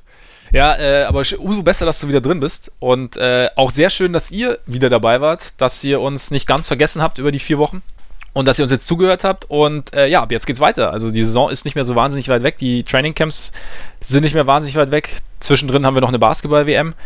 Und wir werden jetzt einfach mit unseren Previews weitermachen. Werden natürlich auch, nachdem der Oli jetzt ja wieder Twitter hat, werden wir auch das aktuelle Geschehen so ein bisschen im Auge behalten, falls äh, sich irgendwas tut, worüber es sich zu reden lohnt. Und ja, nächste Woche sind wir wieder da. Man munkelt, dass wir da eventuell im selben Raum sitzen. Du auch was gehört? Könnte ganz vielleicht Könnte passieren, ne? Könnte passieren. Äh, wo das sein wird, wie das sein wird, erfahrt ihr natürlich nur, wenn ihr nächste Woche wieder reinhört. Jeder Netflix-Serienschöpfer wäre stolz auf diesen Cliffhanger. Ja, ganz groß. Groß, ne? Und äh, jetzt würde ich sagen, ja, vielen Dank fürs Zuhören. Erzählt es gerne weiter, wenn es euch gefällt. Hört gerne wieder rein und bis nächste Woche hoffentlich. Schönen Abend, schönen Tag, schönen Morgen und bis bald. Reingehauen. Reingehauen.